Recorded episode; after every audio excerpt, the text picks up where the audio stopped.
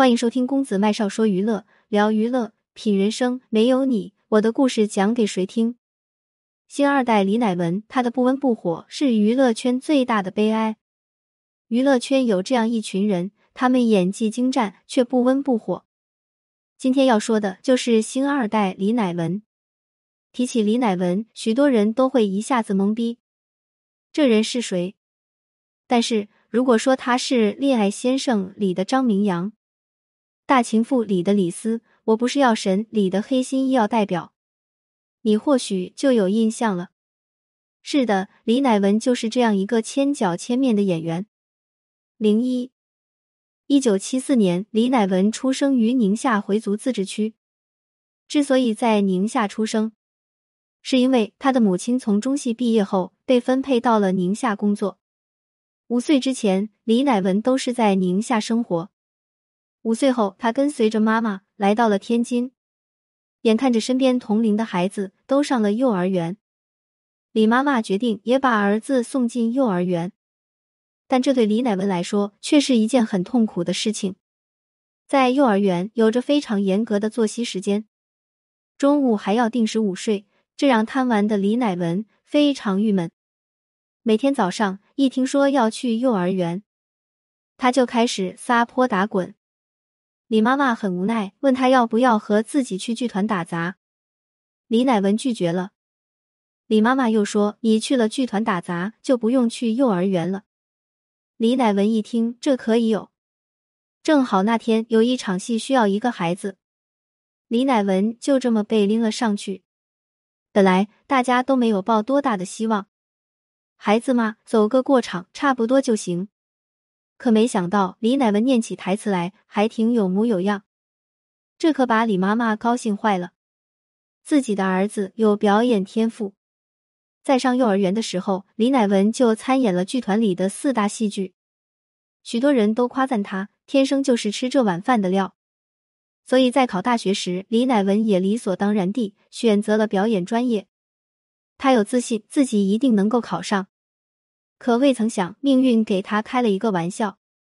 零二，一九九三年，李乃文信心满满的报考了中央戏剧学院，一试和二试都非常顺利。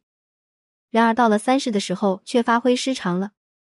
当时的监考老师曾经是巩俐的老师高景文，看完李乃文的表演，给了这样一个评价：马马虎虎，没有灵气。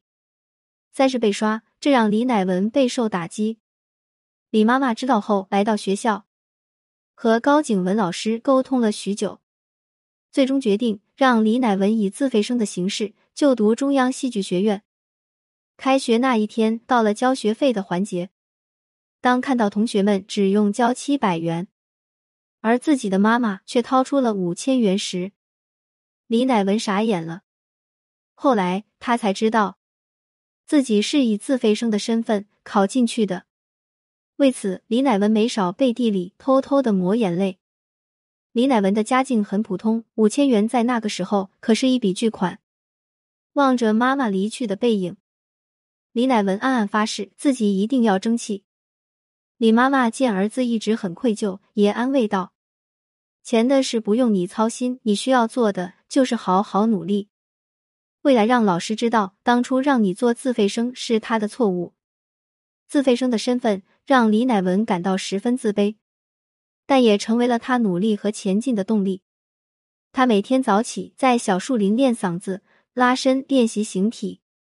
一年不到的时间，他的专业成绩就达到了第一名。看到李乃文这么努力，变得越来越优秀。高景文在他毕业后主动和他道了歉，当初是自己看走了眼。从央戏毕业，李乃文以为自己可以走上康庄大道，可命运又再次和他开了玩笑。零三，从中戏毕业后，李乃文四处碰壁，一整年无戏可拍。从日本归来拍话剧的孟京辉见他实在可怜，便将他招进了实验话剧院。李乃文也不挑，只要能够演戏，总好过做无业游民。就这样，他在话剧、舞台剧一演就是七年，演一场话剧大概能挣个一百块左右工资。这点收入在北京根本不够花。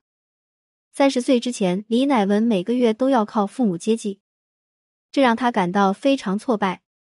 或许老天也觉得他太可怜了。二零零三年，李乃文终于凭借《好事多多》中的王绿根，打开了影视领域的大门。之后又主演了伤痛爱情题材电影《爱情的牙齿》。冯小刚见李乃文演技自成一派，便将他签了下来。二零零六年是李乃文事业的分水岭，一部高分电影《集结号》让他在大荧屏崭露头角。一部《围剿》让他入围了最佳男主。出道近十年，李乃文终于在演艺圈混了个脸熟。三十二岁的他，演艺事业终于算是走上了正轨，摆脱了让父母救济的窘困岁月。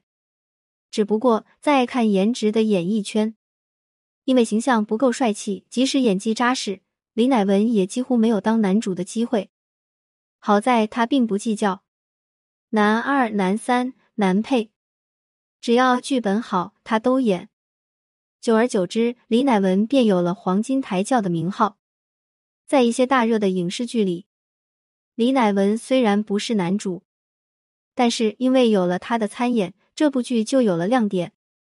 比如《借枪》里的杨小菊，《玫瑰炒肉丝》里的李强，《结婚潜规则》里抠门较真的小男人周凡。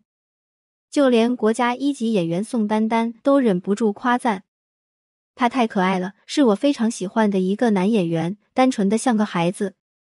我说为什么老不火呀？可能是形象不行。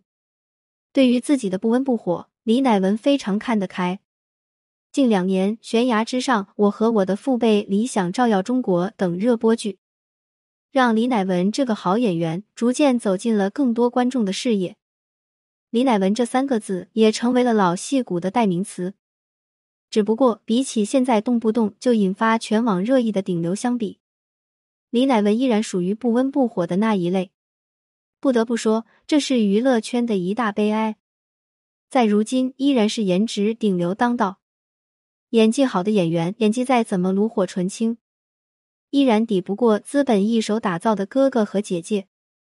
今天的分享就到这里，麦少非常感谢您的收听，我们下期再会，不见不散。